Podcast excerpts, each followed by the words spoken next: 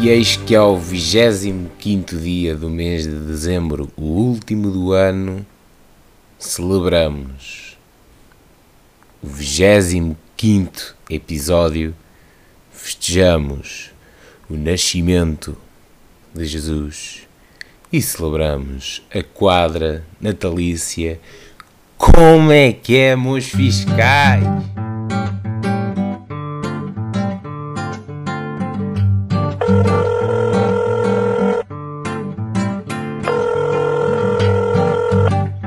Tu tá a dizer que tá. Tá, tá, tá. Juro, juro-te. Tá o quê? Tá em linha. Como é que é? Está tudo certo. Quando voltamos a casar o número de episódios com o dia do mês, numa data tão especial, já temos um quarto de episódios e um quarto frio. O quarto está frio, tem que estar aqui com o aquecedor. Uh, mas estamos bem, mas estamos bem. Wilson, estás a gravar isto no dia de Natal? Perguntam. Não. Porque eu se calhar a esta hora, no dia de Natal, estou bem escarrapachado de barriga cheia de pão de ló e a ver o Shrek 3 ou como se não bastasse o sozinho em casa e a fazer o que devo fazer, que é estar com a fam, não é verdade? E possivelmente a, a curá-la a curar o quê? A falta de futebol, efetivamente, pessoal. Como é que nós estamos, meus fiscais? Feliz Natal, agora, Feliz Natal para todos. Mas boas festas, espero que comam muito, bebam muito, confraternizem muito. Uh, podem receber prendas também, isso é, isso é secundário. Uh, não é bem secundário, se oferecerem um carro no Natal, é bem secundário, né? Se oferecerem 500 paus, não é secundário. Se vos oferecerem um abraço, também não é secundário, atenção. Uh, Feliz Natal, já disse, mas repito, quadra bonita, consideram a quadra bonita, à medida que o tempo vai passando, uh, visionamos esta época sempre de maneira diferente e não é normal que isso aconteça, né? Uh, mas é uma quadra em que continuamos a ter futebol e o futebol não desliga, não desliga completamente. É fator de união, é uma altura em que uh, há muito mais sensibilização, os jogadores vão aos hospitais entregar camisolas. Adoro que me tenha lembrado deste como primeiro exemplo, mas há uma maior união, há aqueles vídeos, nem falo dos vídeos só publicitários das grandes marcas que nos fazem chegar grandes mensagens que sensibilizam a sociedade, às vezes Uh, não é de maneira oca, mas às vezes de maneira demasiado uh, também para, para tocar as pessoas.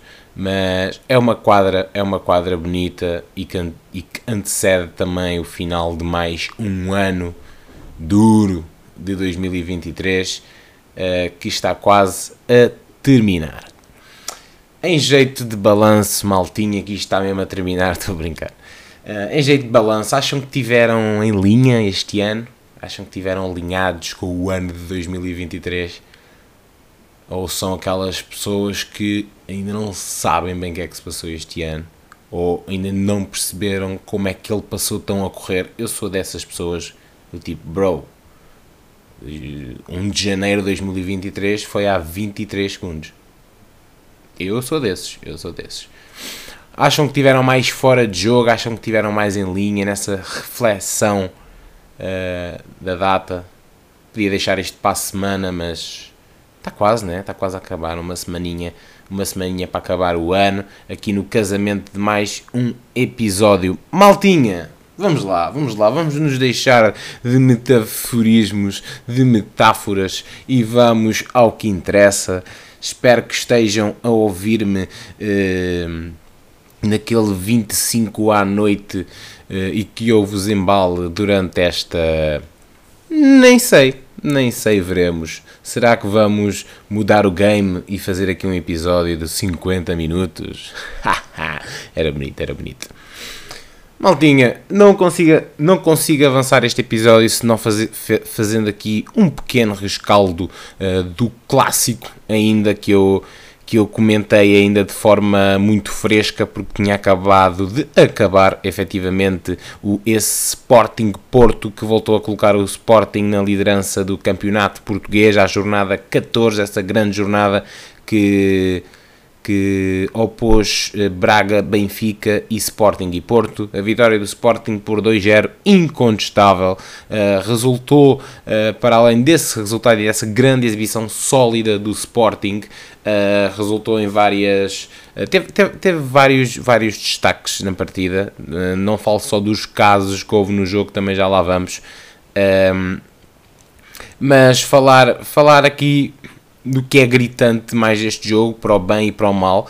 Uh, começa aqui por Pep, a expulsão do Pep, que para mim uh, é a chave do jogo, porque acontece num momento acontece num momento em que apesar do Sporting já ter tido um gol anulado à, à final da primeira parte do 2-0 de Gyökeres uh, o, a expulsão do Pep dita, na minha opinião, a, a, a partida. Não digo que o Sporting não fosse vencê-la, uh, todavia, essa expulsão de um jogador tão determinante para os Dragões uh, influenciou sem dúvida esta sentença de vitória do, do Sporting.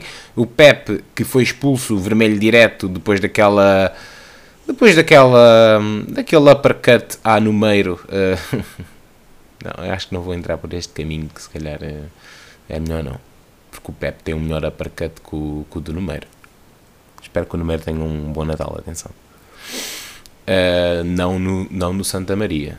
No sofá, se for possível. Ou dentro do seu helicóptero ou do seu jato, como ele pretender. O Pep foi suspenso por dois jogos devido à expulsão direta, nesse clássico contra o Sporting, e esta época já chega à dezena, à dezena, sim, são 10 jogos falhados, ou por castigo ou por lesão que o Pep tem esta época. O homem continua rijo, mas os sinais de os sinais de algumas fragilidades quer mental, apesar de ser um jogador muito forte mentalmente, mas os sinais vão aparecendo e e talvez não, sei, não esteja assim tão longe uh, o final da carreira de Pep, ainda que eu o veja com uma grande vitalidade, mas estes episódios uh, nem falo tanto dos da expulsão, se bem que esta época tem, tem voltado a ser aquele Pep que todos conhecemos, infelizmente, uh, mas tem voltado, com todo o respeito para o Pep, atenção, para mim o melhor central de sempre português, mas relativamente mesmo às suas lesões, não é? Não foi o que aconteceu nesta partida, mas também relativamente às lesões. Uh, de um lado mais uh, positivo, de esperança e também com nome de craque, uh, é Eduardo Quaresma, que foi um dos homens da partida com mais de 5 desarmes perigosos na partida, não sei quantos foram ao certo, mas, o jovem, mas o jovem defesa de, de 21 anos brilhou contra o Porto.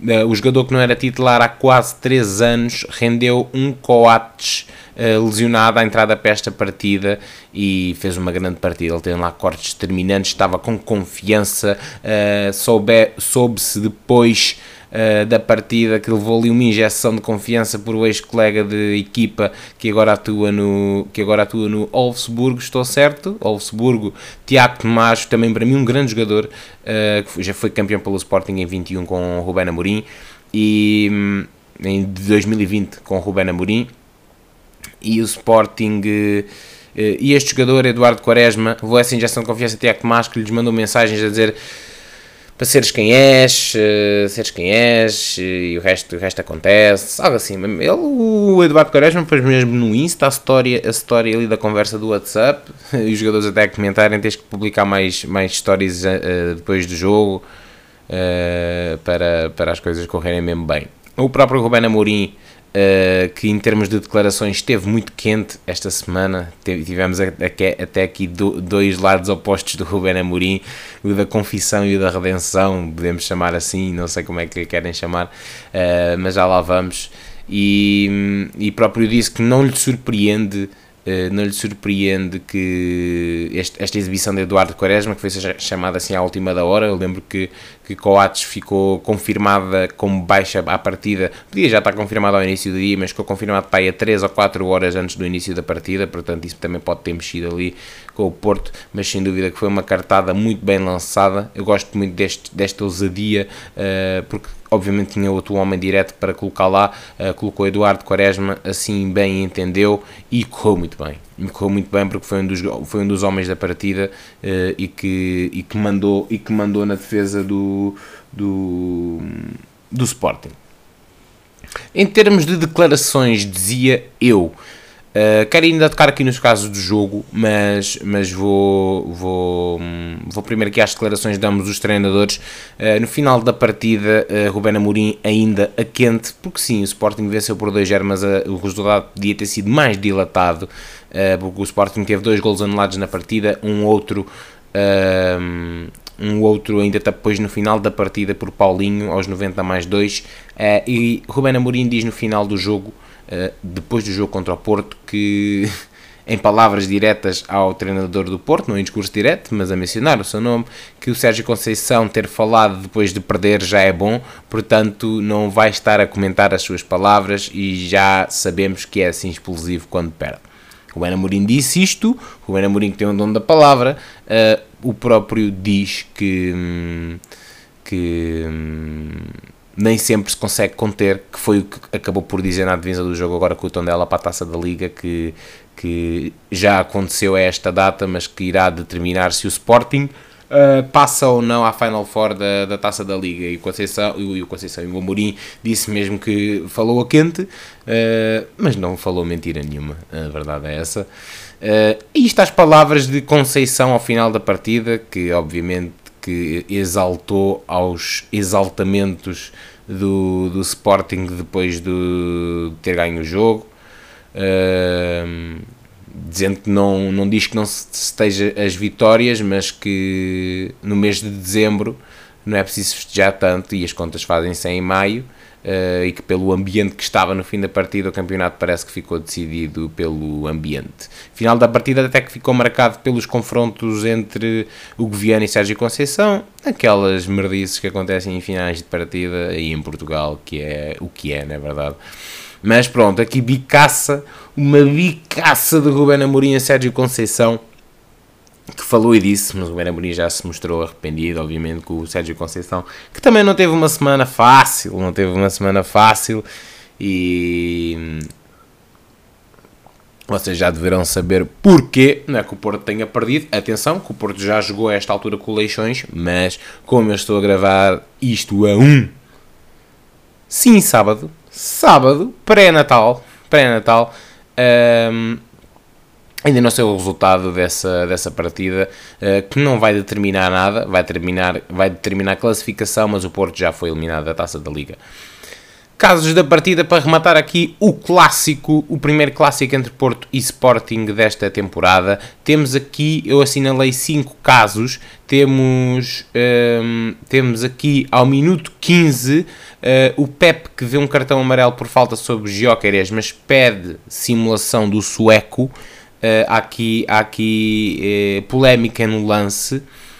Uh, e, e, de facto é amarelo para o Pep. Não, não, não, vejo, não, vejo, não vejo simulação dos Jóqueres no lance, acho que é uma análise clara. E obviamente que isto não foi isto que terminou a expulsão do Pep, porque o Pep foi expulso por agressão, tivesse visto ou não este amarelo. Ao minuto 42, o Evanilson fica caído na área num lance com Yulmand e o Nuno Almeida mandou seguir a partida. É um lance, é um lance discutível, mas acho sinceramente que, que foi, foi bem, bem ajuizado porque ah, não vejo, não vejo uh, que seja infração para, para grande penalidade uh, de maneira muito curta, uh, curta e crua.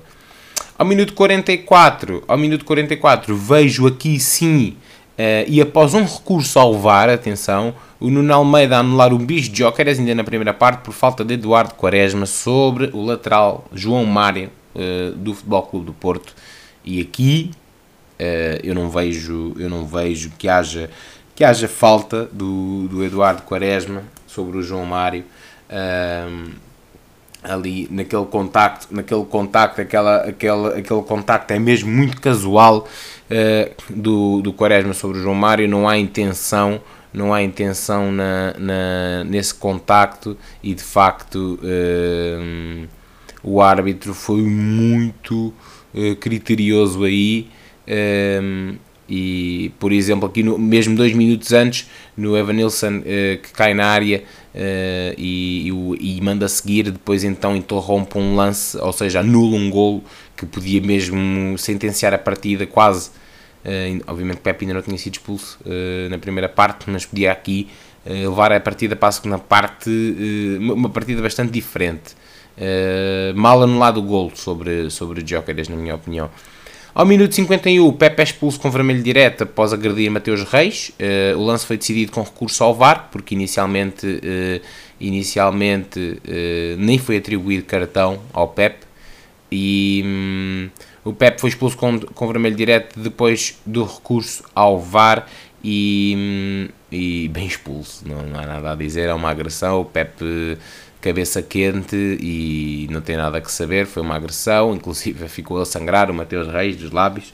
Uh, e foi uma agressão em vermelho direto e obviamente condicionou o jogo a partir daí à entrada para a segunda parte. Para rematar a partida, já tinha falado desse gol anulado ao Paulinho, aconteceu ao minuto 90 mais 2, o Paulinho a tirar para dentro da baliza de Diogo Costa, mas o lance é anulado por falta ofensiva de Daniel Bragança uh, sobre Fran Navarro. Eu confesso sinceramente que este, que este lance eu não, não descortinei bem e não... Aqui não sei se o, se o gol é bem anulado ou não, uh, mas sou sincero. Uh, não há de ser mais porque eu vejo, eu vejo aqui muita polémica em torno do, do, gol anulado, do segundo gol anulado a Jokeres. Não vejo tanto, que seja tão gritante este aqui, portanto acho que eu arriscaria dizer, desculpem não ter feito este, este trabalhinho de casa, mas que o, o gol do o gol, o, o gol anulado a Jokeres é muito mais escandaloso uh, do que este aqui. Não sei se é válido ou não, mas o Paulinho. Uh, o Paulinho, uh, aliás, o Daniel Bragança pode ter mesmo aqui feito falta sobre o, sobre o Fran Navarro e viram comentar mais este último lance do jogo. Uh, não iria alterar o resultado porque o Sporting já vencia por 2-0 e não pela margem mínima sequer. E vitória incontestável do Sporting no clássico, que é líder do campeonato. Uh, quero aqui só dar um parênteses à jornada 15, então avançando aqui com a bola, porque a jornada 15 começou este fim de semana, no sábado, começou com o Vitória uh, contra o Rio Ave, Vitória de Guimarães contra o Rio Ave e o Vizela Moreirense, uh, ambos os jogos no sábado. No, no, entanto, os restantes jogos, muito por culpa, entre aspas, também dos jogos que ocorreram esta semana da Taça da Liga, que, onde jogaram, onde jogaram quatro equi não, três equipas da Primeira Liga pelo menos e, e três da Segunda Liga um, vão vão acontecer os restantes jogos de 28 a 30 de dezembro, obviamente que aqui a paragem para Natal também, ainda não há o dia de boxe em Portugal, como há o Boxing da Inglaterra, uh, e é a jornada 15 que encerra a Liga em 2023, uh, obviamente que depois ainda ficam a faltar 3 jornadas para encerrar a primeira volta, mas está quase a terminar, e temos aqui então Vitória Rio Ave, Vitória de Guimarães Rio Ave, a Vitória que procura consolidar, consolidar uh, sim, aqui a, quinta, aqui a quinta posição do campeonato e o Vizela Moreirense, o Vizela que até tem novo treinador, uh, vai defrontar o Moreirense e o Moreirense que é a equipa sensação do campeonato, a querer então aqui uh, roubar mais pontos ao Vizela que é penúltimo do campeonato português, não é? Vamos aqui então à taça da Liga que aconteceu esta semana. Final Four que irá acontecer right here em Leiria. Em Leiria. Uh, não sei se é pelo penúltimo, se é pelo último ano. Deixem-me ver, deixem-me ver. Ora, já ganhou cá o Sporting, já ganhou cá. Já ganhou cá o Sporting, já ganhou cá o Porto, já ganhou cá o Sporting novamente. E este, acho que este é o último ano, não vou mentir. Final Four composta por Benfica, Estoril, por Braga e por Sporting ou poderá ser Tondela nesta Final Four da Taça da Liga. Obviamente que a esta altura já sabemos, mas uh, ainda não jogou o Sporting à hora que eu estou aqui a, a, fazer a gravação do episódio. As meias finais vão acontecer entre 23 e 24 de janeiro e a final acontece então a um sábado uh, no dia 27 de uh, janeiro e, e vai ser uma grande Final Four, porque o, temos aqui pelo menos já, temos, vamos ter certamente eh, três grandes, aqui incluindo o Braga nos grandes, não é? Uh, vamos ter pelo menos Benfica, Braga e acredito que Sporting a jogar em casa com lutação escutada diante dos seus adeptos. O Donella poderá surpreender, uh, mas a esta altura já, já saberão então o resultado. O Estoril tinha sido o primeiro apurado com a vitória por 3-1 sobre sobre o Porto, não é? Aquela grande vitória na Moreira, uh, ali o Estoril a conseguir uh, redar o Porto mesmo no fim da partida praticamente, por Cassiano e Rafik Guitan, com grande joga, de, com grande joga do Estoril. O Benfica esta semana venceu por 4-1 o AVS, que até começou a ganhar na luz, com um golão, com um golão, já não lembro quem marcou, mas foi um golão. Eh, confirmou o apuramento, o Benfica que só precisava do empate, até podia perder mediante outro resultado uh, do jogo do grupo. Um, ehm, e confirmou esse apuramento, isto com golos, com golos do João Mário, com um autogolo, com golo Tiago Gouveia e também e também falta-me aqui, ah, e Di Maria, Di Maria que marcou o primeiro golo a passe de João Neves numa grande jogada individual de, de João Neves. Uh, destaque aqui, já agora pegando na partida muito brevemente, para o gol de Tiago Gouveia, que se estreou a marcar pelas Águias no Estádio da Luz, aos 22 anos, uh, passe, a passe de Coxu, uh, na cara a cara com, com o Redes do AVS, deu uma chapelada enorme, um grande gol, e eu gosto muito deste jogador, pá.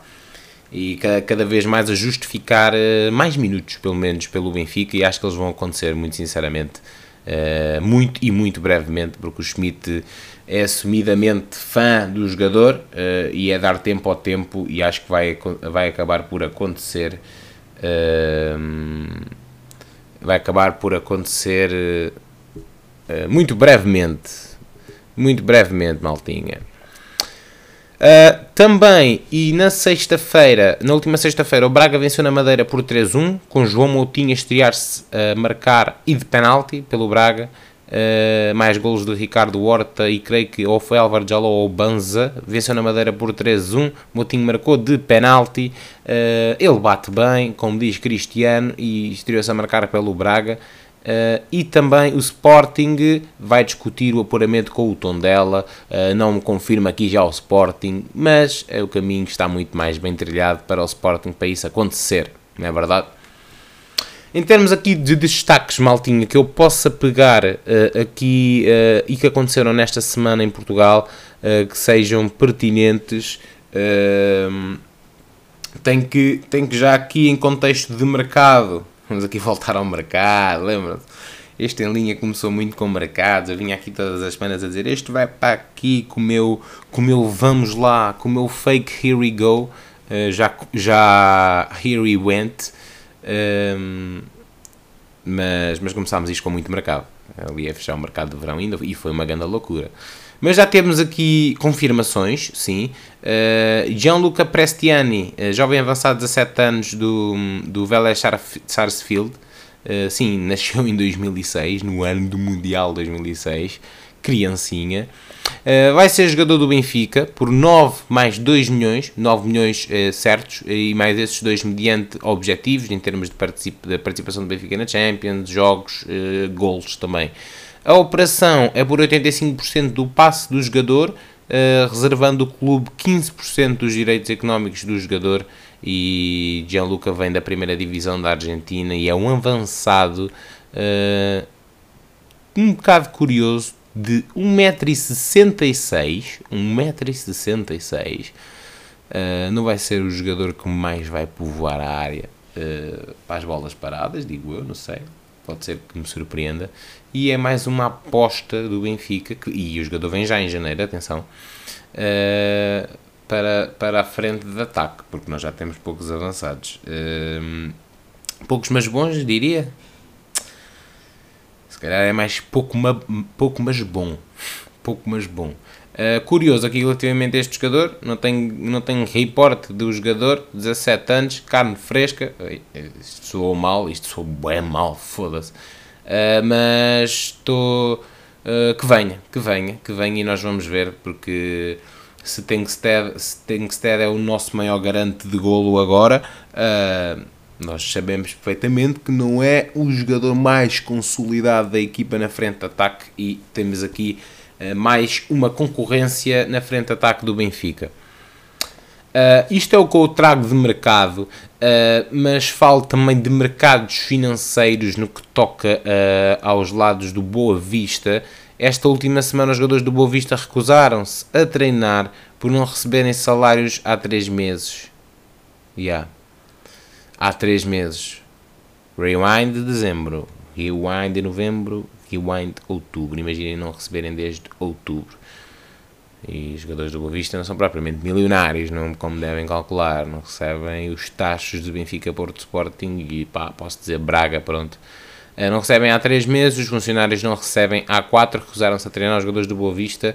Uh, houve um relatório de contas, uh, relatório de contas não é, bem, não é bem isto, relatório de conta salarial ali por, um, por, uma, por uma entidade qualquer que, que, que, é, que é quem trata da situação e também na segunda liga houve o caso do Lasco Vila Verdense e do Leixões que também não passaram nesse, nessa, nessa verificação salarial de, aos, a, aos, seus, aos seus funcionários e aos jogadores, digamos assim.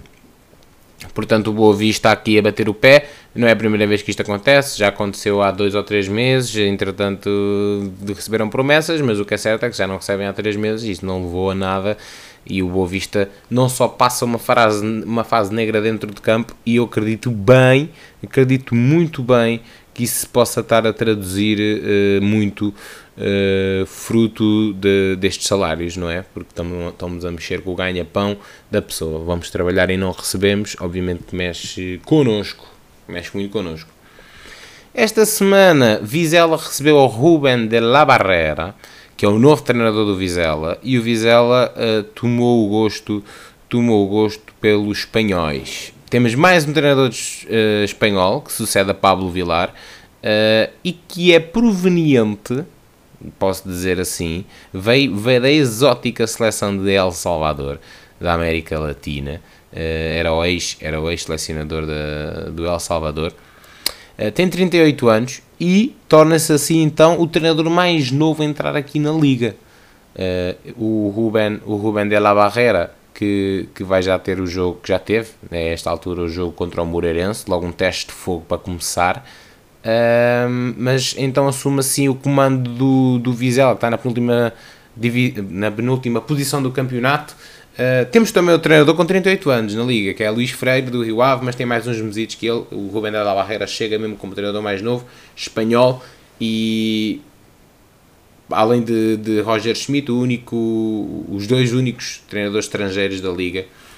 Uh, fazendo aqui um paralelo, José Mota do Farense, em contrapartida, é o treinador mais velho com 59 anos. Não há nenhum treinador com mais de 59 anos na liga, nenhum na casa, na casa dos 60 anos e é um novo treinador e mais uma mudança de treinador. Já tinha anunciado a saída de Pablo Vilar, mas o, o, o, o Vizela estava com o treinador da equipa B certamente a, a treinar.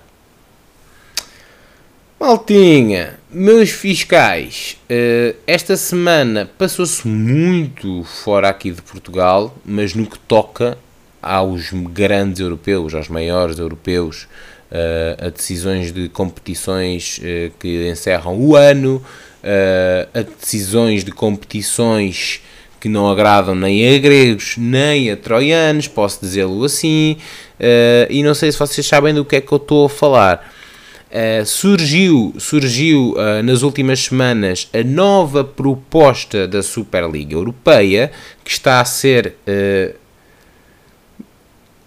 absolutamente vetada uh, por eh, maior, maior parte dos clubes, uh, e digo no seu geral mesmo, todos, uh, estamos a falar de Benfica, Porto, Sporting, Braga, em Portugal tudo veta a decisão da Superliga Europeia, uh, o Bayern, o Dortmund, o United, Atlético Madrid, Sevilha, Valência, Vila Real, Real Sociedade, PSG, Mónaco, Roma, Inter e Feyenoord, e esta lista só já aumentou certamente, e isto surge, isto surge obviamente, a criação da Superliga Europeia que, por parte de Florentino Pérez e demais, e demais eh, pessoas do, do futebol, mas que, mas que determinaram, uh, aliás, que apresentaram uh, às, às comissões de, de às comissões às comissões de direito, não é assim que eu, quero, que eu quero dizer, mas apresentaram a proposta da Superliga Europeia na altura, uh, foi votada, não, não, não avançou para a frente porque não teve o parecer de, sequer dos clubes, os clubes é que na verdade mandam, não é? Isto é quase como um referendo Uh, mas acontece o quê? Esta última semana isto voltou a estar à tona porque o Tribunal da Justiça da União Europeia, uh, nem conhecia esta entidade, mas considerou na última quinta-feira que houve um abuso de poder por parte da UEFA e da FIFA, UEFA, clubes, FIFA, seleções, não é preciso se estar aqui a dizer isto, no caso contra a Superliga Europeia. E nessa decisão uh, o organismo defendeu que as regras da FIFA e da UEFA, sob a aprovação prévia de competições interclubes de futebol, são contrárias à legislação da União Europeia. Por isso, uh, eles consideram que esta, que esta proibição é ilegal, que esta proibição que a UEFA e a FIFA estão a fazer é ilegal. Ou seja, isto deu aso, uh, deu aso e deu força uh, ao que lhe chamam de Superliga. E a FIFA já reagiu a dizer que vai analisar com a UEFA e que. Um, que vão fazer alguma coisa. Uma coisa é certa, uh, sem jogadores em campo as competições não acontecem e acho que isto não vai acontecer. Mas em que é que consiste este novo formato, esta nova proposta, digamos, da Superliga Europeia? Primeiro há uma coisa, acho que se chama Unify. Unify é uma plataforma streaming que promete, uh, e aliás, que já, já está basicamente ali debaixo de debaixo da. está ali já meio que piloto, projeto final, eh, que promete todos, todos mesmo, os jogos com transmissão gratuita na, na nessa plataforma. Uh, podem considerar uma, uma plataforma streaming de, de, futebol, acho que é só mesmo de futebol, uh, exclusiva a essa Superliga, uh, numa competição. E aqui, pronto, eu até, eu até acho esta ideia, atenção, da transmissão gratuita dos jogos, pá, brutal, brutal. Dê isto dinheiro a quem der, uh, como a cagar, é transmissão gratuita de futebol, pá, de todos os jogos ainda por cima, isto é, isto é bom, isto é bom. Uh, estamos a falar é de uma competição que tem somente 64 equipas divididas em três divisões, que eles depois fazem aqui três categorias, que é a Star, a divisão Star, a divisão Gold e a divisão Blue, 16 na Star, 16 na Gold e 32 na Blue, eh, e isto fica dividido como grupos de 8 equipas, com jogos em casa e fora, no entanto, cada equipa vai jogar no mínimo, ou seja, na parte de, como se fosse fase de grupos, digamos assim, eh, jogarem no mínimo 14 jogos. Ou seja, estamos neste momento com um formato que terminou este ano com 6 jogos. Vamos passar a ter o novo formato da Champions League, que já é conhecido e que eu já, já expliquei aqui, com 8 jogos. Já está a aumentar, não é? Direitos ali a fazer plim, plim, plim, plim, plim, plim, plim. E querem passar isto para praticamente o dobro dos jogos. Pá, está a matar o jogador. Querem que os jogadores terminem a carreira aos 35 ou querem que os jogadores terminem a carreira aos 29? É, não, isto para mim é, é totalmente uh, irrisório, digamos assim. Oito equipas então, uh, afunilando, aqui a competição, oito equipas avançam para a fase eliminar de cada uh, liga, não é? Para terminar o campeão. Há promoções e despromoções uh, e essa divisão Blue, que é onde posso dizer que começaria, uh, começariam as equipas portuguesas, começa a ser baseada no rendimento na Liga Nacional, deduzindo aqui eu que os primeiros lugares estarão aqui na, na, na, na Liga, na Liga Blue. Jogos a meio da semana, conforme há na, uh, na, na, na, Champions League ou nas competições europeias, sem interferir nos calendários nacionais. Eu lembro que, obviamente, que esta Superliga Europeia quer mandar abaixo Champions League, Liga Europa, não é verdade? Acabar com isto, porque, pronto, é, seria impensável termos uma a mais. Uh, credo, é ridículo. Se calhar o Bruno Fernandes entrava nesta competição. O homem, o homem fez no sábado 70 jogos em 2023. É o jogador, é o jogador com mais minutos nas pernas, aquelas pernas de canivete, eh, com mais minutos nas pernas em 2023, pessoal, para terem uma ideia. É verdade. Superliga. Não, opa, deixem estar. Deixem estar. Champions League, pessoal. Champions League. Há coisa mais linda que a Champions League. Epá, não há mesmo. Vou mudar este formato agora. Que eu Pá, eu não gosto. Depois a pessoa se calhar habitua-se, né? Era como o VAR. Quando chegou o VAR, pá, mas não, não, olha, nem quero estabelecer comparação com isto, ok? Isto é uma, co uma coisa é ju é juizar um jogo, outra coisa é mudarem o formato de uma competição. Mas estão a mudar os formatos das competições. Os tempos mudam, as coisas mudam. Não tem que mudar necessariamente, estás a ver? Não, não tem. Não tem, na minha opinião. E essa cena de liga ser competição perde glamour, isto tem que ser eliminar, isto tem que ser afunilar, isto tem que ter aquele cronograma de tal, oitavos, tal, quartos, não, ali tipo fase de grupos mesmo, estão-se tá, tá, tá, a bater em pontos, diferença de gols, tal, tal, tal, tal, isso vai acontecer, mas numa liga, as ligas já existem, pessoal. Não, façam isso. Estou aqui o meu, meu, meu, meu, grito, meu grito morno. Isto sou a revoltar-me, pessoal. Não, é uma revolta. Mas pronto, eu para mim mantinha o mesmo formato e e está a andar de moto. As coisas mudam, ok, mas podem mudar pequenas cenas. Agora mudarem formatos de competições que estão mais consolidadas, já mudam, já, já mudaram a cena. Já, há, há, mudanças que são boas, tipo a cena dos golos fora, que mudou há uns 3 anos. Isto para mim foi incrível, porque não fazia sentido aquela, aquela merda. Essas pequenas alterações, mas que são tipo, que estão erráticas no futebol, ok. Agora mudar o que está, ok, não faz, não faz sentido, isso só vai amassar. Estão-se a tornar estão-se a, fazer, estão-se a moldar competições para gerar mais profit para as empresas, para, para, para, para os magnatas, para os motherfuckers e para cansar mais as pernas dos jogadores, que eles recebem milhões e recebem, e eles correm atrás de uma bola, pá, eu odeio esse, esse, argumento de merda, a correr atrás de uma bola, mas uh, saúde e desgaste em primeiro lugar, não é? Porque eles não são jogadores dentro de campo e humanos fora de campo, eles são a mesma carne e osso, e tem uma vida pela frente depois do futebol, não é verdade? Tem as melhores pessoas a acompanhá-los, mas uh, não estou aqui, aqui, aqui a querer ser muito condescendente, atenção, mas é verdade, mas é verdade.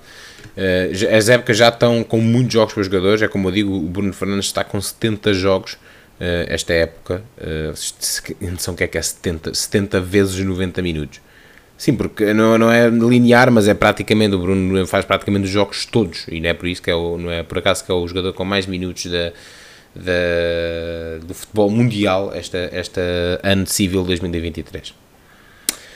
Quem fez jogos até ao fim e é uh, em, em, não, é em teoria, em teoria ainda prática, o melhor clube do mundo é o Manchester City, que se tornou na última sexta em Jeddah, na Arábia Saudita, e, e à chuva, à chuva, uh, tornou-se campeão mundial pela primeira vez na sua história, uh, faz sentido, não é? Pela primeira vez ganharam a Champions League, venceram por 4-0 o Fluminense de Marcelo, John Kennedy e companhia, Uh, e então temos três portugueses a vencer, uh, a vencer o Mundial de Clubes.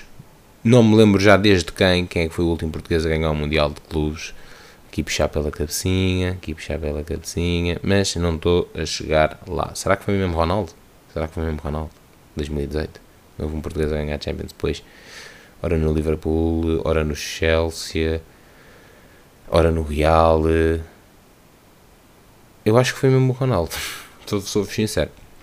Mas Bernardo, Ruben e Mateus então aqui a serem campeões do mundo, ambos jogaram aqui nestas eliminações uh, nas meias finais contra o Urawa Reds, que venceram por 3-0 e então agora por 4-0 contra uh, o Fluminense, sem qualquer contestação, nem Alan jogou uh, e não foi preciso, e o City com vitória incontestável sem dúvida, e Dar aqui, obviamente, a proeminência aos, às equipas da Europa, porque desde 2012 que um clube fora da Europa não vence o Mundial de Clubes, o último foi mesmo em 2012 com o Corinthians a vencer uh, esse Mundial de Clubes. Uh, em termos de números, o Guardiola torna-se então o primeiro treinador a vencer 4 Mundiais de Clubes, 4, os outros 3 pelo, pelo Barcelona. não, não, um pelo Bayern e dois pelo Barcelona. Uh, o, o Julian Alvarez, uh, para mim é que é ridículo, é, é mesmo ridículo, porque o Julian Alvarez já ganhou tudo uh, aos 23 anos. Sim, o, o Julian Alvarez ganhou o Aranha, né? Ganhou tudo aos 23 anos. Libertadores, Champions League, Copa América, Mundial, fez agora um ano mundial de clubes, fez agora 3 dias, na verdade sim, fez agora 3 dias, e isto aos 23 anos. Aos 23 anos, sim. Um, tem que haver motivação depois disto, né? Obviamente que há motivação, né? Obviamente que há motivação, uh, mas é do caraças, é do caraças. É um jogador do caraças mesmo, voltou, voltou a marcar agora também na final. É um jogador que faz muito gols, aliás, é um jogador, é um dos melhores marcadores da Premier League, se calhar, sinceramente. Uh, atenção, não está naquele top 3 dos goleadores máximos, mas ele já tem boa de golos marcados. O Alvarez, o Alvarez, o Alvarez, o Alvarez ou se calhar tem marcado mais na Champions. Yeah, ela não tem assim tantos, tem 4. Tem 4. Eu estou aqui a dizer merda.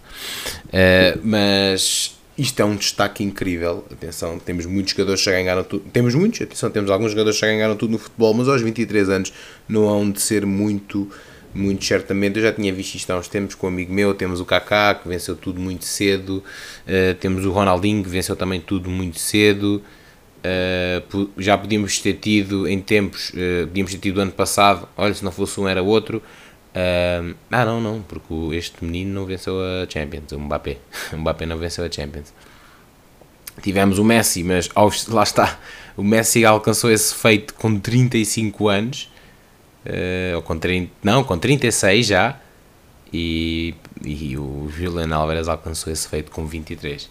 São só menos 13 anos de diferença pode ser muito perfeitamente a carreira de um jogador de futebol. Mais coisa, menos coisa. A destacar também, Maltinha, lá fora na Europa, uh, em futebol uh, jogado e, e, que bem jogado, uh, é caso para dizer já vi pior, já vi pior. é o caso, é o, caso o, estranho, o estranho, incrível caso de Xabi Alonso que mandou o Bayer Leverkusen. Pessoal, Bayern Leverkusen tem 25 jogos realizados esta época. Já chegou aos 80 gols esta temporada. Isto dá uma média de 3.2 gols por jogo. 3.2 gols por jogo. Ok? 22 vitórias, 3 empates. Perder. Não sabem o que é perder. Com 92% de aproveitamento, 81 golos marcados, 18 golos sofridos e 98 grandes chances. E agora vou-vos dizer uma coisa: se há treinador que ainda consegue olhar para isto esta época e dizer caganda menino, é um e é português, mas já lá vamos. Uh, o Leverkusen está ridiculamente abusado. Uh, dou muito destaque para além do Bonifácio, obviamente, dou muito destaque uh, que o Bonifácio, atenção, que o Kane está a fazê-lo parecer um menino, porque o Kane neste momento, aliás, o Kane e o Guirassi, que são os dois melhores marcadores da Bundesliga, têm em conjunto 38 golos marcados esta época. Dois jogadores, pessoal. Dois jogadores. A Bundesliga está uma estupidez por vários, por vários motivos. Estupidez no bom sentido, atenção. Um, e então Leverkusen aqui, Xabi Alonso, de, desde eu lembro que o Xabi Alonso chegou ao Leverkusen na última época ainda, acabou por ser eliminado pela Roma uh, na Liga Europa, porque podia ter levado a equipa do 17 a acabá-lo em lugares, de, uh, lugares europeus, como é o caso deles estarem a jogar na Liga Europa uh, neste momento, e, e aqui também e aqui também a levarem-os ao, ao primeiro lugar do campeonato Uh, incontestável, praticamente com todos os jogos vencidos, só empataram contra o Bayern e empataram contra o, empataram com o Dortmund e está a ser incrível. Grande destaque para Grimaldo e Frimpong, como já tinha falado aqui, já tem para aí mais de 30 contribuições para golos juntos e está a ser imparável. Eu lembro que o Leverkusen vai perder jogadores para a Cannes, vão perder jogadores para a Cannes agora em janeiro, a competição começa dia 13 de janeiro, há de certamente ir até 13 de fevereiro. A fevereiro tem ali menos. Uh, ok, não, não janeiro não, não, conta para isso. Janeiro a fevereiro, esse mesito vai ser puxado. E mesmo muitas equipas, o Bayern também vai perder, o Dortmund também vai perder. Uh, há jogadores africanos no, nos grandes, nesses grandes da, da Alemanha. Uh, dar o props também Agora, em Inglaterra, ao Fulham de Marco Silva e Palhinha, que esta semana jogaram para a taça, uh, para, para a Carabao Cup, para a taça da Liga, uh, inglesa e o Fulham Marco Silva vencendo o Everton e com um gol de Beto até nessa eliminatória no desempate das grandes penalidades tinha empatado um tempo regulamentar o Fulham ganhou e avança para as meias finais da EFL que vai contar com um Fulham Middlesbrough e um, não, um Chelsea Middlesbrough e um Fulham Liverpool, se eu não estou em erro, acho que é isso que vai acontecer. Uh, portanto, aqui Fulham, o Fulham Marco Silva vai poder uh, almejar ir longe nesta competição. Tem pela frente o Liverpool. Esta semana eu destaco também uh, a goleada do Frosinone ao Nápoles. Deram tipo só 4-0 ao Nápoles na taça da Itália. 4-0. Uh, com todos os jogadores no banco, numa semana em que até o Ozyman renovou, tinha sido considerado, tinha, é o melhor jogador africano deste ano, uh, o Nápoles vacilou muito a sentar muitos jogadores, quando os foi pôr em jogo já era um bocadinho tarde, já foi um bocadinho tarde. Mas não foi só aí que aconteceram as surpresas. Em semana de taça para vários países, uh, na Holanda, uh, o Ajax, que sabemos que pouco anda a limpar uh, vidros, anda a fazer estilhaços de vidro na, na sua época, uh, perdeu com uma equipa da quarta divisão uh, da, da Holanda, na taça da Holanda, e foi eliminado também da taça. Falar a sério, falar a sério. Aqui a falar também de. Eu estou a tocar muito em números, gosto, porque gosto, não é? Não é que perceba muito de números, mas é final, é final de ano, é fazer aqueles balanços, é a contabilidade do futebol aqui a funcionar um bocado. E falar aqui de recordes é falar evidentemente de uma pessoa uh, do qual eu nem gosto muito. Cristiano Ronaldo uh, marcou na sexta-feira o gol 51 em 2023 e isto reflete-se uh, num recorde que já é recorde, atenção, ninguém com a sua idade, ninguém com 38 golos sequer marcou mais que 16 golos numa temporada. Este homem marcou mais do triplo disso. Uh, o Ronaldo ainda tem mais dois jogos até ao final do ano. Chegou uh, ao gol 870 na carreira, faltam neste momento 30 para os 900.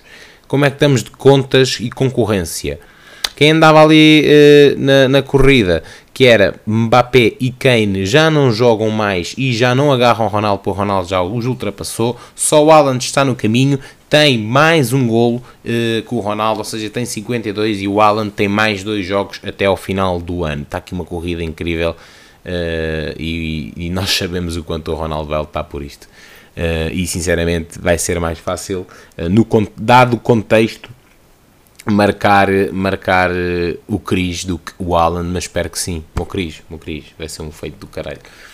Let's go, let's go, let's go. Mas atenção, dar aqui grande props, dar aqui grande pop, pro, estão a perceber? Ao golão, ao do Alex Telles desta sexta-feira. Um, quem viu o jogo pela Sport TV pode pensar que não foi um grande gol, porque aqueles comentadores às vezes andam a dormir a dormir completamente, que é tipo Alex Telles, que grande gol de Alex Telles. Quando vocês ouvem este relato, vocês pensam o quê? Aí é bem, o gajo pegou-lhe bem, o gajo marcou um grande gol de cabeceamento e, e subiu como o Jardel sobre os centrais. Do tipo, antecipou-se e chegou lá mesmo bem e marcou um grande gol. Não. Alex Telles recebe a bola de um pontapé de canto, tipo, uh, pá, a 20 e 10 metros da área, fora da área, de primeira e fuzilou o guarda-redes todo. Vocês também já devem ter visto o gol, se não viram, vão ver. Vão ver. Foi na sexta-feira, vitória do, vitória do Al Nassr por 3-1 para a Liga. E marcou Ronaldo, marcou Alex Telles e marcou também Brozovic e, e o Al Nassr aqui com uma vitória que parece uma gota no oceano eh, quando vamos para os azuis, quando vamos para os azuis eh, que, que tem sido ouro sobre azul, ouro sobre azul, sinceramente, na, na, na, na Liga Saudita. Eh, eu tenho que falar disto, eu já referi, mas o tempo passa e isto é cada vez mais escandaloso, no bom sentido. Eh, desde que Jorge Jesus foi abençoar com os seus braços abertos o projeto da Arábia Saudita no Al Hilal, eh, o homem que foi para lá porque domina completamente a Liga Saudita, Uh, o Al Hilal de Jorge Jesus tem 19 jogos, 19 vitórias, 58 golos marcados, 3 golos sofridos. Eu vou-vos dar aqui um contexto uh, em termos de recordes. A equipa com mais vitórias seguidas na história do futebol é uma equipa do país de Gales, bateu este recorde em 2016. Não sei sequer se estão na primeira do país de Gales, uh, que são os da New Saints, os Novos Santos. E tiveram 27 vitórias em 2016. Depois temos o Ajax com 26, o Ajax novamente na classificação com 25. Estamos tudo este, estes recordes do Ajax muito antigos já. Coritiba com 24, Bayern de Munique em 2020 teve 23 vitórias seguidas, Real Madrid com 22, tudo grandes equipas aqui agora, Rangers com 21 em 2013-2014 e o City com 21 vitórias em 2020-2021. Isto na Premier até tem, até tem outro, outro sabor, sinceramente. Agora, o Alilal Jorge Jesus tem 19, ok. Está aqui a entrar neste pódio, faltam só mais duas vitórias. E a cena é, vocês não estão a perceber o que o Alilal joga ali. O Alilal ganhou 7-0 esta semana e não se passa nada. O Neymar nem vê-lo, obviamente está lesionado, até já confirmaram esta semana o doutor, o doutor dele que hum, ele nem está, nem vai estar pronto a tempo, não vai estar uh, pronto a tempo, sim, exato, da, da Copa América, que se vai realizar em julho, portanto vejam bem, ganda props para o Jorge Jesus, o trabalho que ele faz, uh, o trabalho que ele faz não deixa de ser impressionante, uh, tem uma grande equipa, mas grande equipa também tem o Al Nasser, tem lá o melhor jogador do mundo, eh, não é que chegue, é notório que não chega e o Al Hilal é sem dúvida a melhor equipa da, da Arábia Saudita, muito por causa de Jorge Jesus que mete aqueles jogadores a jogar a bola. Voltando aqui à Europa, em termos de contextos rápidos, maltinha, e também um, num, de um treinador com nome católico, temos o Nuno Espírito Santo, o Nes, uh, o treinador mais rapper do futebol, eh, está de volta à Inglaterra.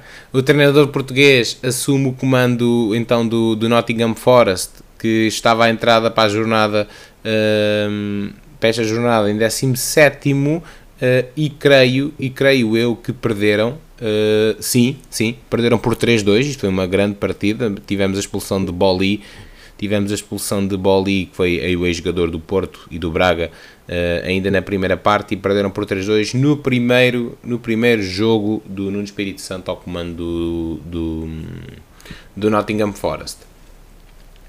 Falar aqui uh, um parênteses muito rápido, então é este recorde de Bruno Fernandes, nesta derrota também do último sábado do Manchester United, e não sei se o Tenag não vai passar o Natal à Holanda, uh, pode ir passar na mesma, mesmo estando no United, mas eu não sei se não está a chegar a cartinha já com, com os direitos do treinador, essa bucha enorme que ele pode receber se efetivamente for despedido. E acho que é o que vai acontecer muito brevemente. Já não há Europa, uh, lugares de Europa a ficarem cada vez mais longe, uh, a equipa a não corresponder mais uma época.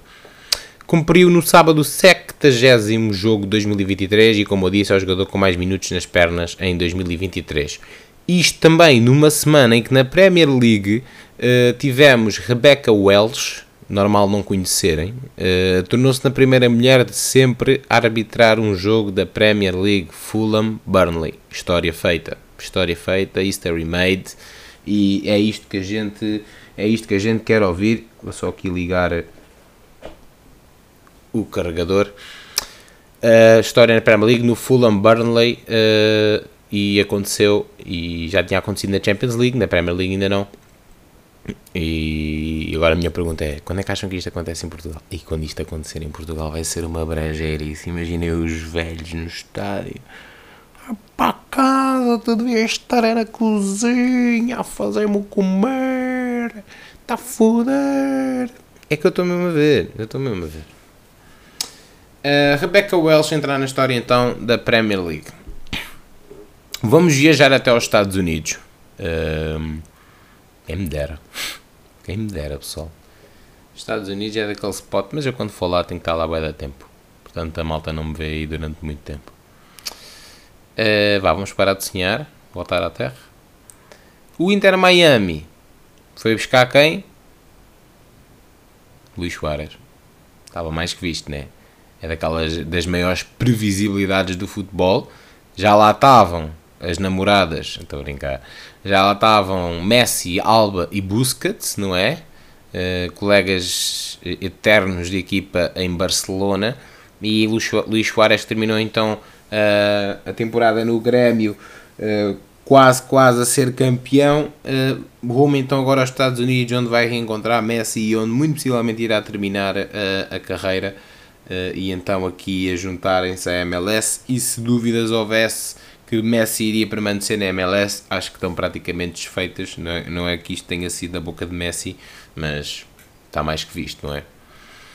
Uh, havia de ser bonito Soares a chegar e Messi a bazar. Não estou a ver isso acontecer. Messi vai continuar na MLS, eh, ainda que só vá jogar em março. Uh, portanto, portanto, Soares a juntar-se aqui ao quarteto e temos um, vamos ter um 11 inicial de, de, do Inter Miami que entretanto parece o Barcelona, na verdade. Mas é assim e pode ser então que este, na próxima temporada não terminem em penúltimo lugar. Uh, falar aqui um bocado já fora de campo fora de campo antes, antes de entrarmos aqui nos nossos eixos, eixos alinhados e desalinhados uh, da semana, uh, em que há o, o tópico da semana eu deixo, eu deixo para o fim. Uh, lembram-se da entrevista, obviamente se lembram, ali semanazinhas antes do Mundial do ano passado, do Ronaldo ao Piers Morgan. Lembram-se? Em que o Ronaldo pegou no mic e fez uma rap 8 Mile, uma rap, foda-se, fez uma rap, fez uma battle 8 Mile ali uh, em frente ao Piers Morgan, ao, ao seu, ao seu entre querido Tenag. Ele na altura mencionou, eu cheguei ao clube, pá, muito acarinhado pelos adeptos, tal e tal, tudo bem, tudo ótimo, tudo bem. Mas a cena é que eu cheguei lá, apá, eu achei aquilo tudo muito igual, meu. A estrutura, as condições, Aquilo não evoluiu. O clube não evoluiu. O ginásio é igual, as máquinas são iguais, é tudo igual. E a malta do tipo, foda-se, Cris, mas tu és crazy, ok? Também estás aí a, a, disparar em todas as direções só porque o Tenag não te mete a jogar. É, não, não estás a jogar porque não jogas bem.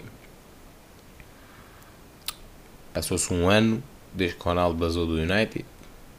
Está a dois jogos de se tornar o melhor marcador 2023, com 38 anos, e onde eu quero chegar é, esta semana, o Manchester United recebeu uma nota negativa pela qualidade das cozinhas em Old Trafford.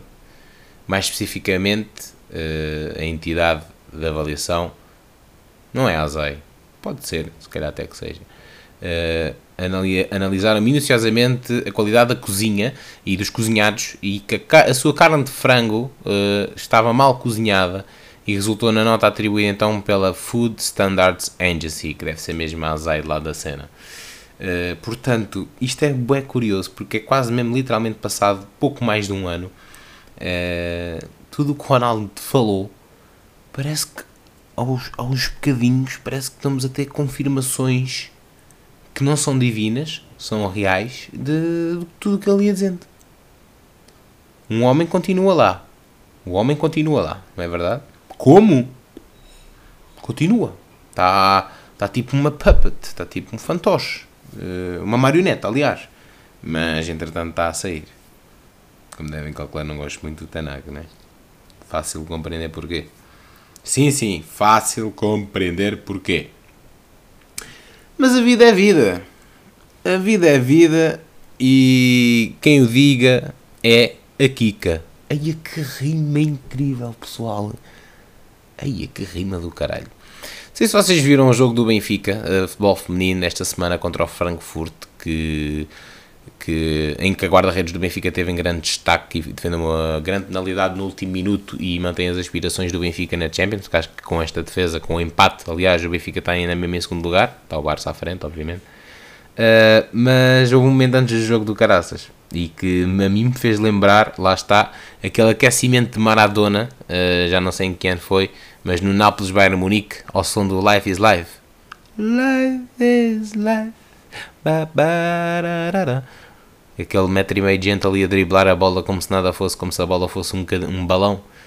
Uh, então a Kika fez um aquecimento antes do jogo com o Frankfurt, ali com a bola na cabeça, ali a driblar lá assim com a cabeça, estava bola para o lado, bola para o outro, sempre ali, sempre ali em cima da cabeça, mas com uma pinta, a miúda já tem pinta, não é verdade?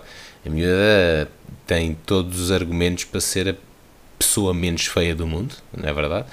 E jeitosa, na verdade, aí pronto, girls, tapem os ouvidos.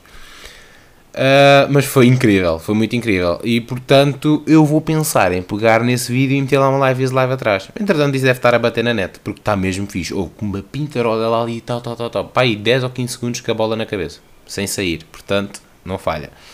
Dava uma série da Netflix, poderia dizer assim. Uh, às vezes também não sou muito bom a fazer pontes. Pessoal, deem um desconto, deem um desconto. Estou com os pés frios e com o aquecedor ligado. E, e é que nem isso está a resultar nem esse aquecedor. Cansado, hein? Cansado, maltinha.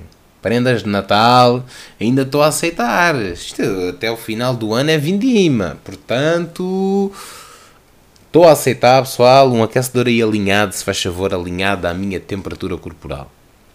Maltinha, dia 30, ainda antes de acabar o ano, uh, daqui a 5 dias, sai uma série documental sobre o Mundial do Qatar. Um, ehm, e toda, e toda a sua história do Mundial, que para mim foi um grande Mundial, apesar dos apesares. Eu não posso dizer que foi um grande Mundial, não é? Dada a decepção que foi para os portugueses. Mas em termos de organização e emoção, foi, não, foi sem dúvida um grande Mundial. E, e, vai, e vai, vai virar agora documentário da Netflix com testemunhos dos melhores jogadores do mundo. Já estive a ver o trailer, Messi e Ronaldo ali a mandar ali uns bitites numa. Obviamente que aquilo depois é tudo muito bem realizadinho e faz-te pensar que aquilo é X, quando na verdade é um N, mas, mas pronto, uh, deem o check aí, deem o check aí no documentário, porque acho que, acho que promete, eu obviamente, obviamente que vou ver e depois venho aqui dar o toque uh, e dizer-vos do tipo, ah, yeah. Por falar em toque, por falar em toque, eu não ia mencionar isto neste episódio, mas tenho um, um grande amigo meu ao qual eu tentei estabelecer um contacto um, inocente hoje para me dar aqui uma palavrinha acerca de uma temática importante, mas o meu amigo deve ter caído na La Siesta ou deve ter caído.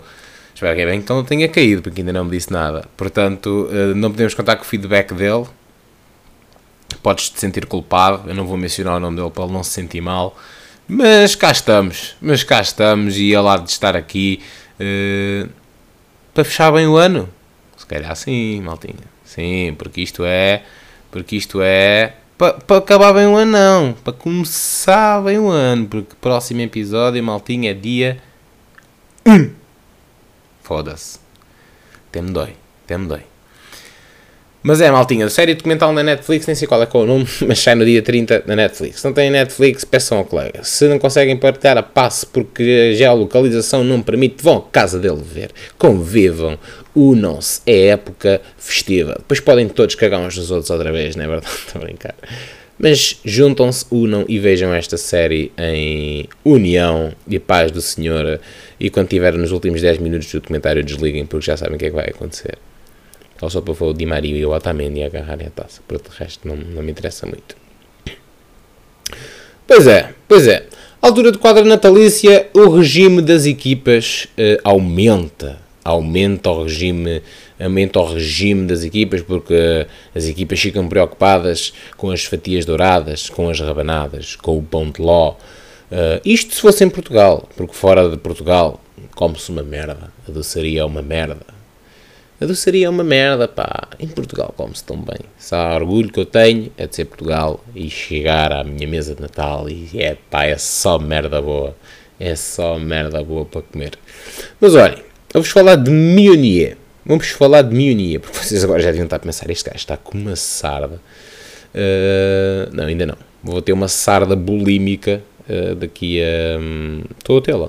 Estou a tê-la, na verdade. Uh, o Munier, antigo jogador do, do Paris Saint-Germain, jogador do Bayern, uh, ele disse que um jogador tem de pagar mil euros por cada 100 gramas que engorde no Natal.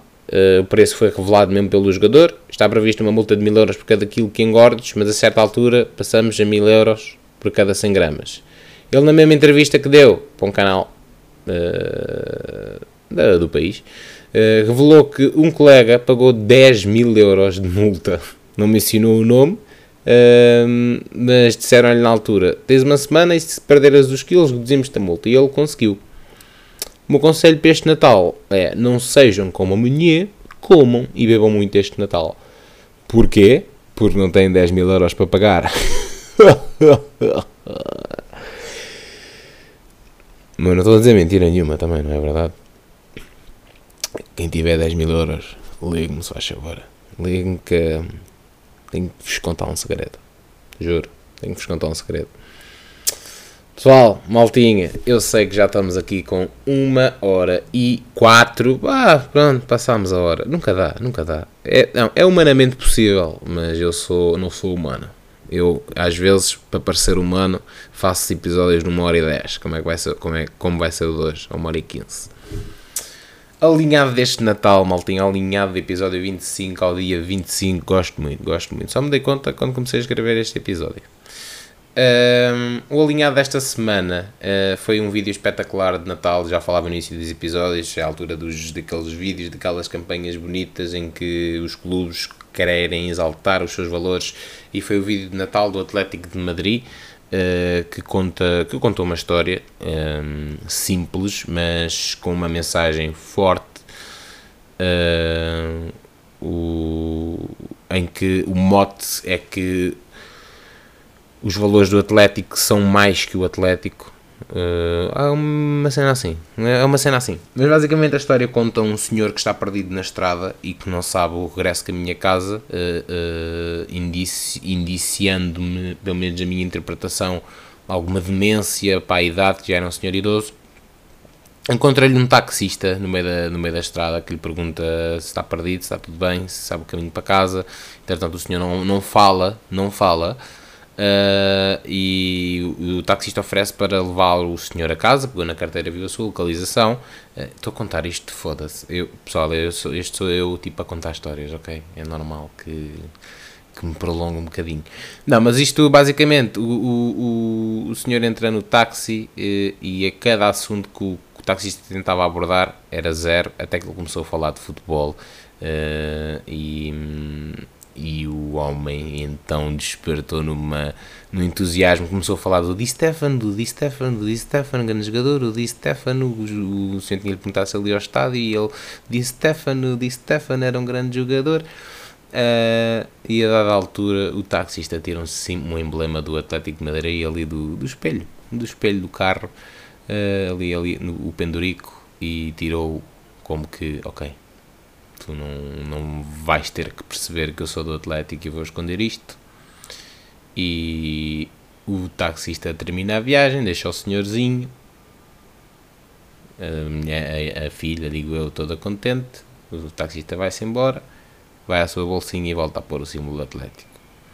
Símbolo de que humano, lado humano, se pudermos amenizar, se pudermos não desapontar a rivalidade muitas das vezes uh, a rivalidade é boa, tem que ser saudável, mas os valores, os valores das instituições e obviamente que isto, isto este vídeo conta uma mensagem mais transversal do que do que propriamente esta rivalidade Atlético Madrid-Real Madrid, não é? Porque o Di Stefano é a lenda do Real Madrid eh, esta sensibilização usa este exemplo de rivalidade como metáfora para uma mensagem mais forte que é sermos, sermos uns aos outros e, e metermos as rivalidades uh, de parte uh, também saber, sabermos, sabermos ser esse lado mais humano e ter valores na nossa enquanto, enquanto seres humanos, não é verdade? Espetacular vídeo do, do Atlético de Madrid Uh, e Botafogo. Eu por acaso quando vi, comecei a ver o vídeo vi um táxi assim, está lá o footer dentro. Está o footer dentro daquele táxi. Imagina. Está do footer. E o gajo lá dentro está amigo, concentradíssimo, olha, eu quero ir ali para. Quero ir, sabes, para a estação do metropolitano. Quero ir para lá. leva-me leva para lá que eu tenho um almoço no, no GNC4 com o Dani. Com o Dani temos que preparar o comentário do jogo uh, do Atlético com Mallorca na Eleven. Estás a perceber? Pensei que fosse o Futre, mas não. Futre, bom Natal, hein? Eh, já que a internet me dá oportunidades a estas coisas, bom Natal para o Futre. E bom, e bom Natal para o Dani, vá. Pronto, que se foda. Mas bom Natal, Futres. Maltinha, para fechar episódio, antes de chegarmos aos números e ao improviso, temos então o desalinhado da semana, tema quente do futebol. E eu não o deixei à toa para o final, não é que eu vá desbravar caminho sobre isto, mas uh, é para, para terminar isto de maneira grande. Não é que eu fique contente com isto, mas uh, há casos gritantes, há muita coisa que se passa internamente que nós não fazemos ideia. E depois, quando está lá a tinta, a gente nós, ah, essa merda está sem tinta, bro Pois está, porque instalou. Estou bué filósofo, pessoal. Estou bué, desculpem. Então, David Carmo, talvez lhe tenha caído o Carmo e a Trindade em cima. Uh, e David Carmo foi colocado na equipa B do Futebol Clube do Porto. E há quem dê minutos a quem merece, a quem trabalha e a quem faz pela vida. São as palavras de Sérgio Conceição, que não conseguiu tratar o jogador por David ou por Carmo. Tratou-o sim por atleta na divisão ao Porto Leixões, que, sublinho também, teve lutação esgotada, uh, não sei qual é o resultado, não é? Evidentemente. Uh, Sérgio Conceição sublinhou nessa conferência de imprensa o mau comportamento do atleta, a mau conduta. Há quem tenha saltado para fora que houve uma, uma discussão de, interna em que uh, houve uma desavença entre ele e o Pep entre ele e o Pep e, e a diferença de tratamentos entre os dois centrais uh, e, e aquilo estalou e o Sérgio não está a falar só da qualidade técnico-tática que ele diz mesmo uh, eh, um, ele diz mesmo, até acrescenta que infelizmente a comunicação social sabe tudo de uma forma muito rápida uh, e muitas das vezes as coisas que saem para fora não é verdade na sua totalidade, mas que sublinha que é um facto que a nível disciplinar houve um mau comportamento do atleta, a nível desportivo é um atleta que tem que competir, a nível emocional está atrás, técnico-tático também, e que poderá estar na equipa B, uh, depende também do que o treinador António Folha, que é o treinador dos B, entender. Pode ou não ter mais possibilidades de competir lá, depende do contexto, mas disse mesmo, é um jogador que está abaixo do que nós queremos, tem que mostrar se quer ação, uh, que se quer ser opção. Sérgio Conceição e moda belo, tipo, ele se não trabalhar bem, vou-me embora, então os jogadores também têm que trabalhar mais. Uh, não, não para pôr mesmo grupos para o David Carmo e coisa, deve estar mesmo muito mais azeda do que, é, do que pode parecer. Não sei se David Carmo vai papar também grupos e, e vai ficar nos B do Porto. Uh, aqui é que se vai ver a maturidade do jogador, mas é um jogador chegando na última temporada, nunca se afirmou desde que chegou ao Porto. Um investimento, eu lembro, de 20 milhões, pessoal, um jogador com 22 anos, 22 nunca se afirmou, nunca se afirmou aquele central canhoto, nunca teve muito presente nas dinâmicas de, da equipa, foi um jogador sempre muito meio impenetrado, muito penetrado, mas não uh, uh, alinhado com as ideias da equipa, na minha opinião, nunca acrescentou nada. Mesmo Fábio Cardoso é um central que mais se conseguiu impor mais do que ele, e agora, obviamente, que é caso para dizer uh, que Zé Pedro então está confirmado na equipa A, não é? Sai um entre o outro, uma substituição até ver é definitiva, porque não foi só aquela do tipo, ah, estás castigado, vais jogar dois jogos para B depois voltas. Não, não, o David Carmo foi mesmo para a equipa B do Porto. Da rúbrica Balneários a Arder, uh, se era o do Benfica que estava a arder, uh, eis que há aqui um twist nesta história. Atenção, eu não quero com isto estar aqui a dizer nada mas lá está, eu volto a, volto a reforçar: a gente não sabe o que se passa dentro dos clubes. Nós, enquanto adeptos, tentamos pegar na, naquele bocadinho que apanhámos no chão, naquela, naquele tweet que vimos do, da bancada do adepto, papapá, e ler e tal. Pronto, e depois não é nada bem assim, não é? Obviamente que o David Carmo já não estava a jogar, estava-se tudo ali um bocado a estranhar, mas é assim se ele, se ele se quis impor ali no balneário, ainda por cima jogadores como Pep, ia tentar, eh, ia tentar bater-se de, de, de, frente. Uh, peço desculpa este, este barrote. ia tentar bater-se de frente ao David Carmo. Tens muito que aprender, pá. Tens muito para crescer. Tens muito para crescer, lamento. E esta equipa B do Porto, o Conceição é uma. O Conceição teve bem. O Conceição teve bem, não se pode discutir esta decisão. Não deve. Não sei o que é que ele fez. Atenção, não... o jogador também ainda não se pronunciou. Uh, entretanto, é uma frase no Insta a dizer assim. Uh, uh, aquelas frases tipo motivacionais de um vídeo. De, as, as batalhas só se ganham. É só mais uma batalha, a guerra. é só mais uma batalha na guerra e levanta a cabeça e tal e tal e tal e tal. Vai mandar aquela mensagem enigmática para o ar, ninguém vai perceber nada, mas vai-se perceber que é uma mensagem enigmática ao treinador e depois, o tre... depois pronto, isso fica abafado. Mas o David Carmo está nos B do Porto e é, e é gritante este episódio e a maneira, a abertura uh, agradecem, agradecem os jornalistas, né? a abertura que Sérgio Conceição teve com isto e a querer matar logo o assunto ele não precisou de mais palavras, se calhar até disse demais. O jogador só vir aquela conferência de imprensa vai-lhe tocar bem na ferida. Desejo tudo bom para o David Carmo, atenção, agora a conduta do jogador e, e, que ele nunca se conseguiu afirmar no Porto é também uma verdade. Maltinha, vamos aos números, já podem ver que a minha voz está a fracassar, está a pedir... Uh, está a pedir uma grande fatia de pão de ló, ou uma filhó, ou um ó, porque o nhó. Este ano foi longo, né? A malta descansa do dia. A malta só descansa do dia, né? Porque um dia tem 24 horas, mas um ano tem 365 dias. O ano também cansa, né? A malta anda cansada. Mas bola para a frente, caralho. Bola para a frente e estamos aí. E estamos aí com números Hoje foi muito número, hoje foi muito número. E trago o número 25, obviamente, dia de Natal. E no dia 25 há futebol na Europa. Não é só dia 24. E não é só dia 26 que é logo o Boxing Day. Dia 25 há futebol na Europa. Obviamente que há futebol em muito lado, mas na Europa normalmente não há. Porquê? Porquê? Religião católica e porquê? Uh, pausa obrigatória uh, de dia de Natal, não é? Mas vai haver, vai haver a jornada 18 da Liga Turca no futebol turco. Uh, com, por exemplo, vai jogar o Besiktas, acho que o Fenerbahçe também joga. Portanto, há futebol para acompanhar se quiserem uh, ver futebol. Se, se, forem doentes por futebol, como eu não sou. Como eu não sou. E maltinha, é, é isto. É isto. É, é isto. Acabou.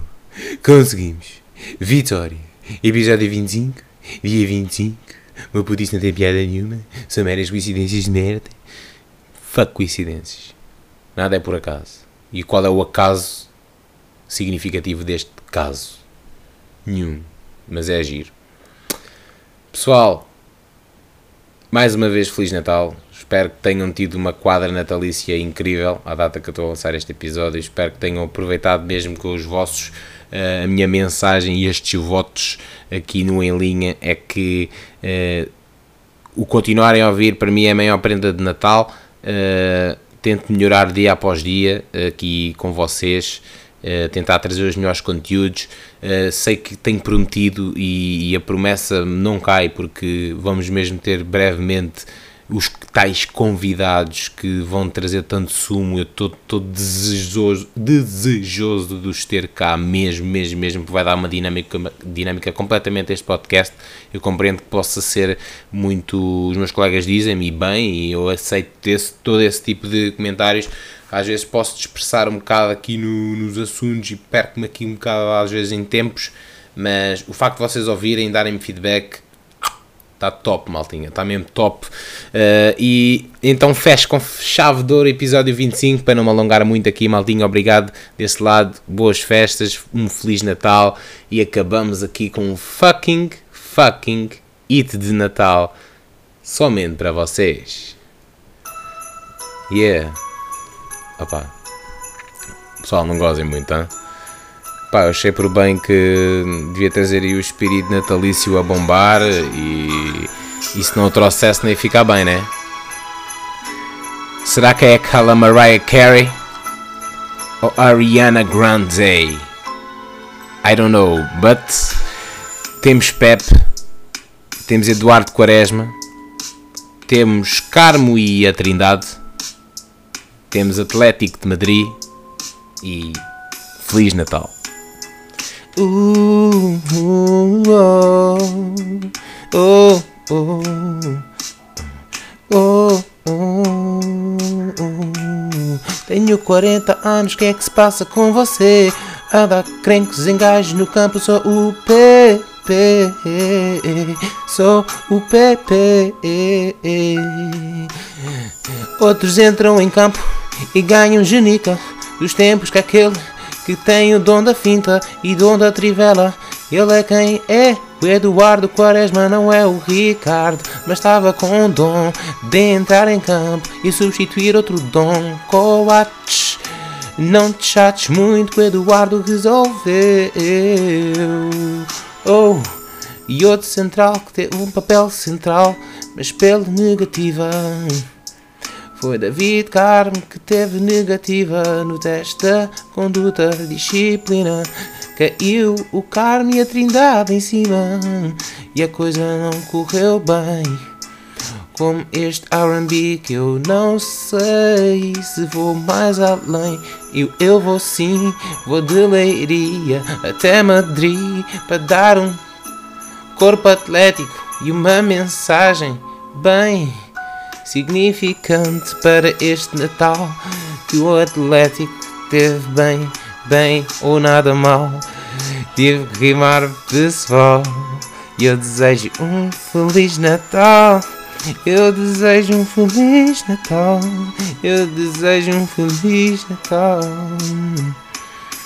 E continuem a ouvir o em linha que não faz mal. Que não faz mal que não faz mal.